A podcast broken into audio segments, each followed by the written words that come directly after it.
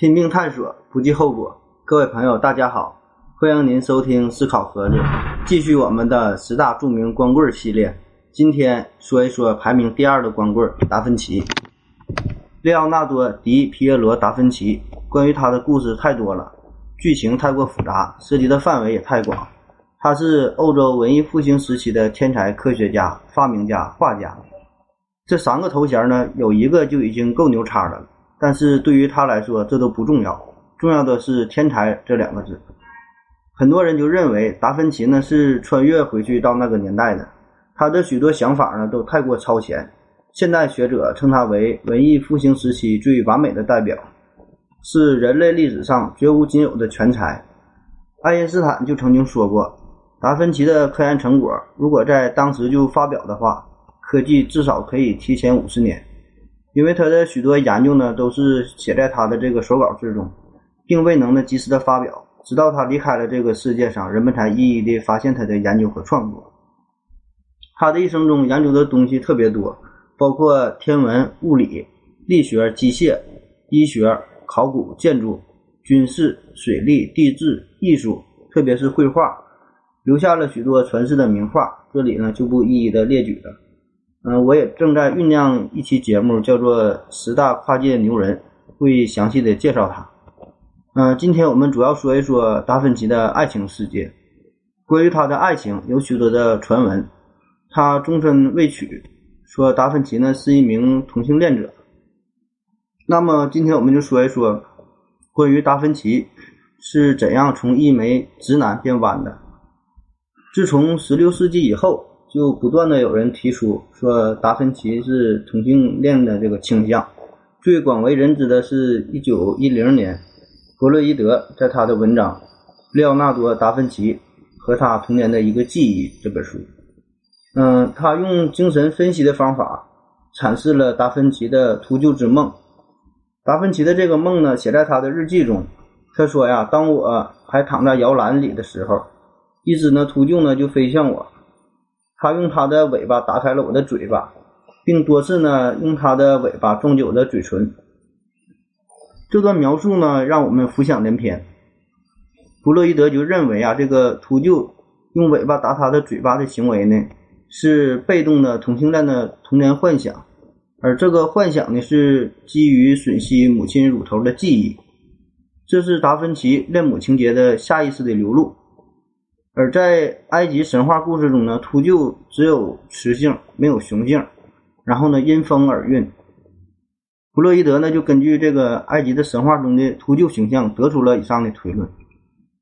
嗯，也有不少研究者就指出啊，弗洛伊德所看到的这个达芬奇这个关于梦境的描述呢，是德文的译本，而这个德文的翻译中呢犯了一个翻译的错误，将原文中的这个鸢这种鸟呢错误的翻译成了秃鹫。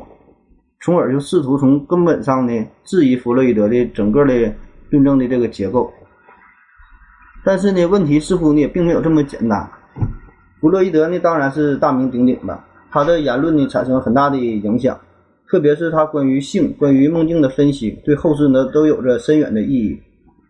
在这个意大利语中呢那只鸟呢叫做鸢，是欧洲的一种肉食鸟，这是达芬奇的本来的这个表述。然后呢？经过这个翻译啊，将这个这种鸟呢翻译成这种秃鹫，嗯，是一种埃及的鸟，嗯，正是这个致命的错误，就让这个弗洛伊德呢认为这个鸟呢是母亲的象征，嗯，所以呢，这个错误的翻译就就导致无法真正表达这个达芬奇他的这个意义，但是呢，仅凭这一点呢，并不能解释，嗯，并不能排除人们的对达芬奇的一种怀疑。具体的故事呢，还得从一四五二年说起。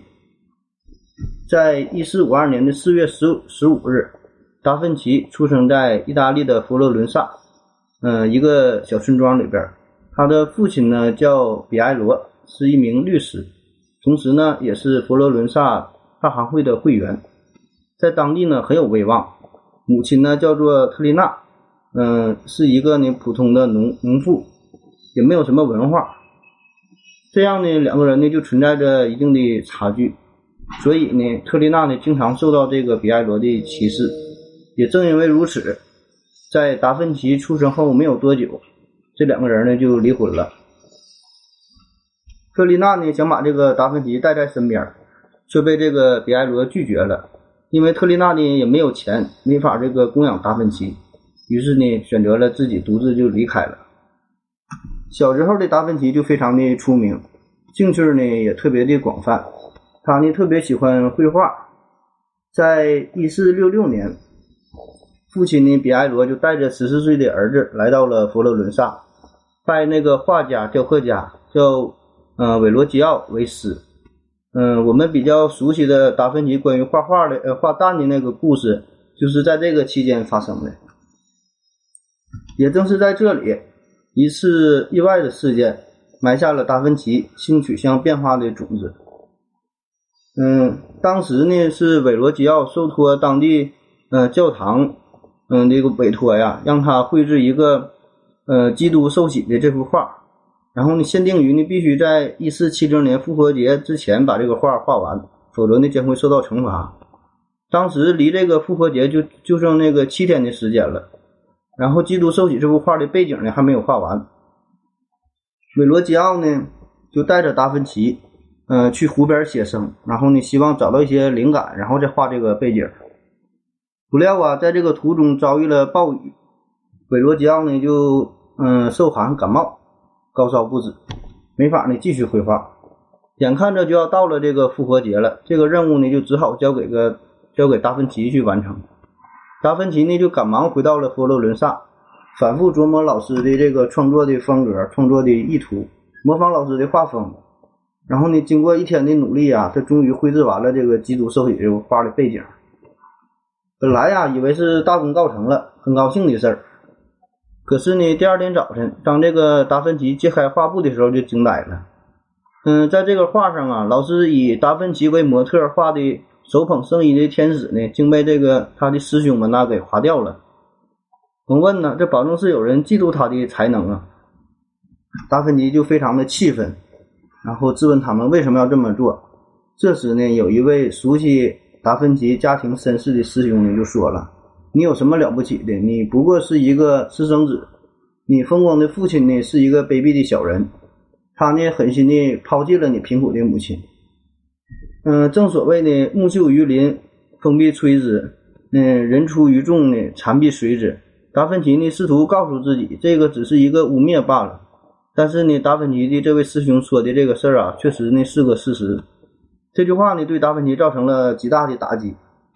达芬奇强忍着不安呢，就找出了老师的画稿，以自己为模特，然后呢，对着镜子，把这个，呃，手捧这个，呃，衣服的天使呢，重新画完了，然后呢，交付给老师，完成了这幅画。而后呢，他就匆匆的跑到了这个祖父那里，然后呢，求证了父母离婚的原因，然后呢，他的祖父呢，也向他说明了这一切。这时呢，这个父亲的形象啊，顿时在他心中呢就倒塌了。他无法接受父亲的行为，更无法接受呢是自己是个私生子这个事实。嗯，十八岁的他从此呢就失去了对男女之间嗯之爱这种美好的想象。他觉得呀，世间一切男女之情呢都是肮脏的。从此呢，他的性取向呢就受到了严重的影响，开始呢走向了另外一条道路。嗯，在一四九零年。一名叫做沙莱的小男孩进入了达芬奇的世界。沙莱呢是达芬奇住处附近庄园的一个房客的儿子。当时这个小男孩呢才十岁，达芬奇呢已经是三十八岁。尽管如此呢，达芬奇还是一下子就喜欢上了他。这种喜欢呢是带着引号的。虽然呢在达芬奇的笔下，沙莱呢被描述成小偷、说谎者、贪婪的人，不过呢这种描述掺杂了达芬奇又爱又恨的感情。沙莱啊，经常是无法无天，有许多坏毛病，多次呢盗窃这个达芬奇的钱物。但这个人能陪伴达芬奇十三年之久，就足以说明达芬奇对他的宽容。起初呢，沙莱只是嗯达芬奇这个仆人，后来呢，沙莱呢成为他的学生，达芬奇呢教他绘画，后来呢就作为了达芬奇的模特。渐渐的，两个人就开始了不伦之恋。嗯，以下呢略去三千六百字。也正是和他在一起的这段时期呢，达芬奇的创作风格开始流露出许多的色情的元素。嗯，莎莱是达芬奇的画作《施洗约翰》的模特，同时呢，达芬奇也以他为模特做过尺度比较大的一个裸体的画像。然后画中的这个圣约翰的脸庞的线条都显得非常的柔和，甚至说呢是有点妩媚也不为过，简直呢就是男女莫辨了。因此呢，这也就增加了一些神秘的色彩，也引起了人们许多的想象。但后来呢，莎莱却嗯移情别恋了。事情是这样的，在当时的意大利啊，绘画呢是一个比较低等的工作，收入也不高。达芬奇的名这名气呢也远不如现在这样是世界闻名的。我们之前也说过嘛，就是画家嘛，就像梵高那样也是，生前呢只卖过一幅画，生活非常的窘迫。达芬奇的生活也好不到哪去，在这个一四八二年到这一五零零年，嗯，十几年的时间呢。达芬奇呢，不断的往返于米兰和佛罗伦萨之间，收入甚微。在一五零零年再次返回佛罗伦萨时，他已经是债务缠身。当时呢，他父亲呢还是有一定的这个经济实力的，对达芬奇呢也不错，希望啊可以给他一些经济上的支持。但是呢，达芬奇拒绝这个父亲的资助，估计呢是他性格也是比较要强，也可能是由于他对这个父亲态度啊发生了转变。嗯，打心眼里呢就是比较反感这父亲。但是为了帮助他呀，嗯，他的父亲呢，就是暗中出钱，请他的朋友一位银行家带着妻子呢，叫丽莎来找这达芬奇，让他画画。然后呢，这样呢就可以这个理所当然的给他找个活儿，然后变变相的就是暗中资助达芬奇。嗯，他的朋友的这个妻子呢，丽莎呢是出生于一四七九年，达芬奇为他画像这年呢是一五零三年。嗯，丽莎当年是二十四岁。这个人呢，长得很漂亮，自然就不必说了。更重要的呢是看气质。这个丽莎呢，身着华贵的连衣裙，然后呢梳着时髦的这个发型，眼睛啊闪闪发光，身体丰满，两颊两颊绯红，手臂上呢佩戴着各种名贵的珠宝，然后呢全身都充满着这个唯美的贵族的气息。嗯，这时呢，这个莎莱啊是二十三岁。当这个莎莱看到丽莎那一刻起呢，十三年来。一直陪伴在达芬奇左右的他呢，第一次将这个目光呢移向了异性。这时呢，他如梦初醒啊，似乎是找到了自己的真爱。我估计当时他一定会很后悔，怎么跟这一个半大老头子扯了这么多年呢？之后呢，剧情的发展呢，大家也都能猜到了。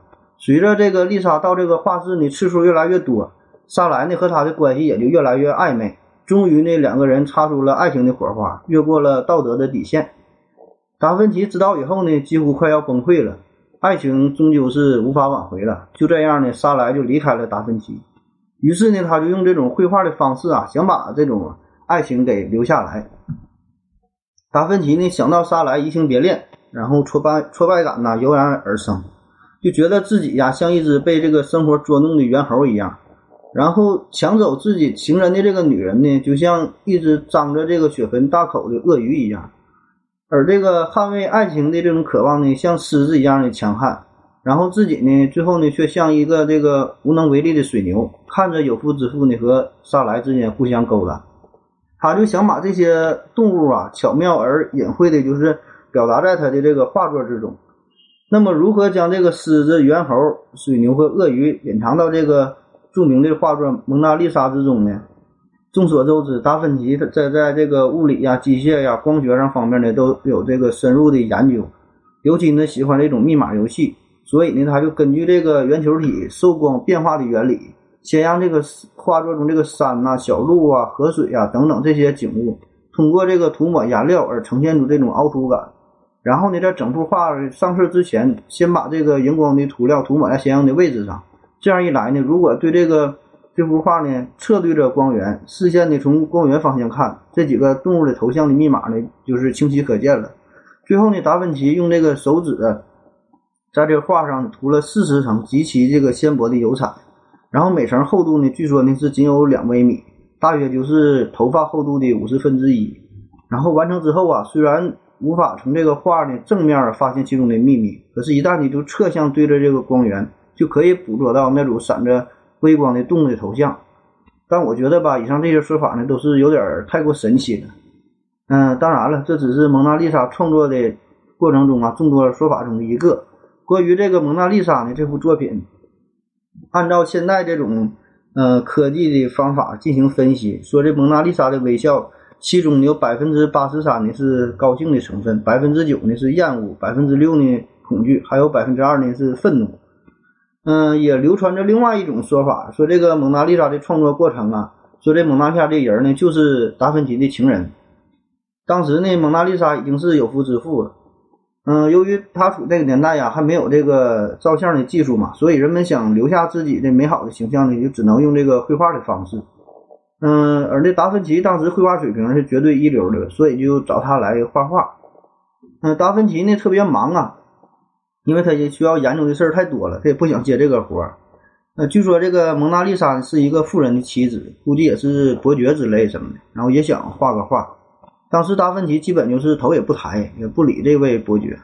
然后这位伯爵就很客气地说：“说麻烦达芬奇先生，你看一看呗，帮我夫人画一幅画行吗？”